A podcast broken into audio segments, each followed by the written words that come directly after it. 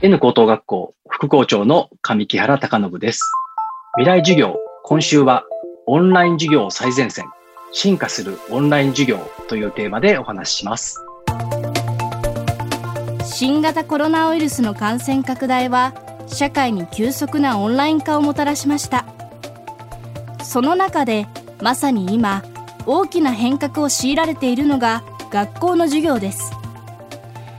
突然のオンライン授業要請に各学校でばらつきがあったものの教師も生徒も手探りで始めた4月から6月。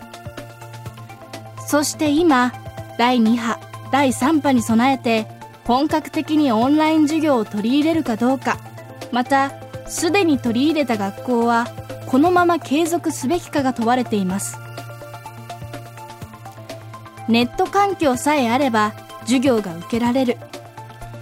課題をネットで提出すれば単位が取れる。では学校にはもう行かなくてもいいのでしょうか。未来授業2時間目。テーマはオンラインかオフラインか。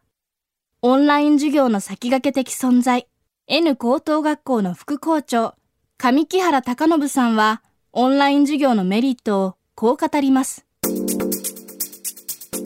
大きく、まあ、2つあるなというふうに思っていて、1つは様々な格差を超えることができるっていうことだと思うんですね。格差って具体的には3つぐらいあるかなと思っていて、1つはあの地域格差、2つ目は経済格差、それから学力格差。まあ、この3つぐらいがあるかなと思ってます。で地域格差っていうのは、例えばその N 校生でも、その N 校に転校してくる前は、高校まで片道2時間半かけて高校に通ってましたっていう生徒もいるんですね。で、かといってその2時間半かけて行った先に、例えば自分の学びたいプログラミングのプロから学べる授業があるかっていうと、それはやっぱり難しくて、そういう意味では自分の自宅にいながらでも、一番前の席で、えー、と一番いい先生の授業を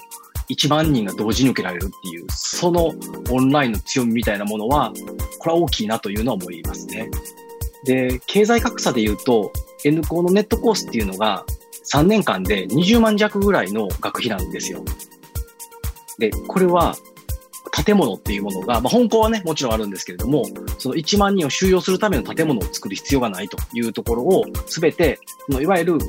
教材を作ったりとか、コンテンツ開発したりとかっていうところに当てることができるので、その部分っていうのがやっぱりメリットとしては大きいなと。つまり安価にとてもいい授業を受けることができるというのが2点目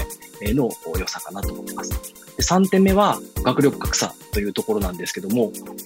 こう、例えば英語とか数学っていうような部分っていうのは、こう、一回詰まっちゃうと、なかなかこう取り返すって難しいですよね。で、その部分っていうのを、例えば、英語が詰まったところまで戻って受けることができる。で、そのスピードだと理解しにくいなっていう子は、半分のスピードで聞くこともできる。逆に2倍速でもいけるなっていう子は、どんどんどんどん進むこともできる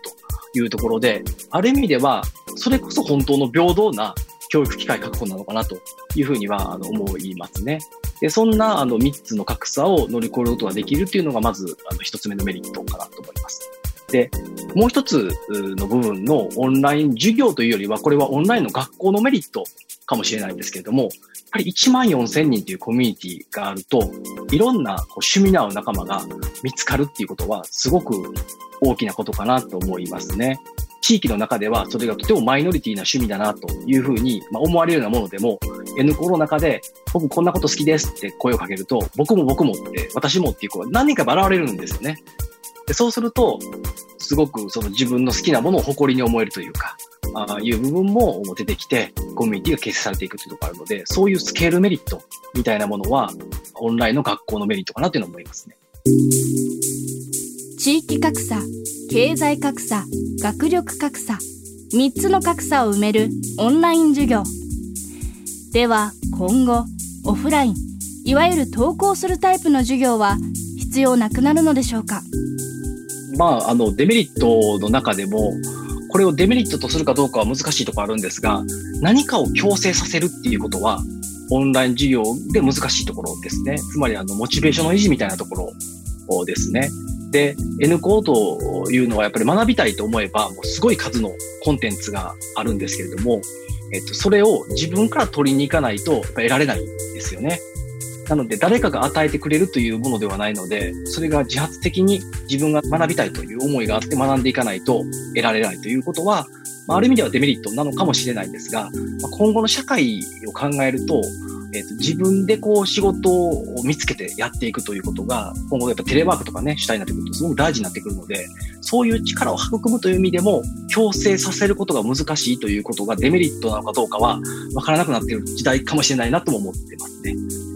我々もあのオフラインの威力というか力みたいなものは、やっぱり意識してるんですね。で、オフラインとオンラインがうまく行ったり来たりしながら関係が強くなっていくっていうのは設計の中にあるんです。なので、えっ、ー、と、新入生が入ったら、今年はコロナの影響で、ちょっと中止してるんですけども、新入生ガイダンスっていうのは、いわゆる都市圏のところに生徒たちを集めてリアルでやるんですよ。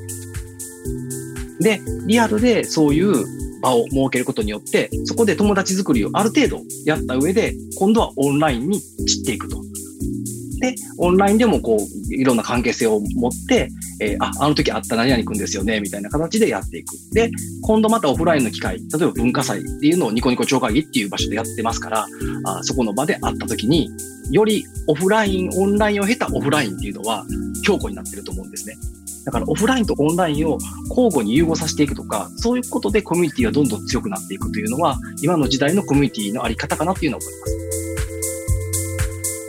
今日の講師は N 高等学校の副校長上木原貴信さんテーマはオンラインかオフラインかでした未来授業明日は N 高等学校コミュニティ開発部の秋葉大輔さんの授業をお届けします。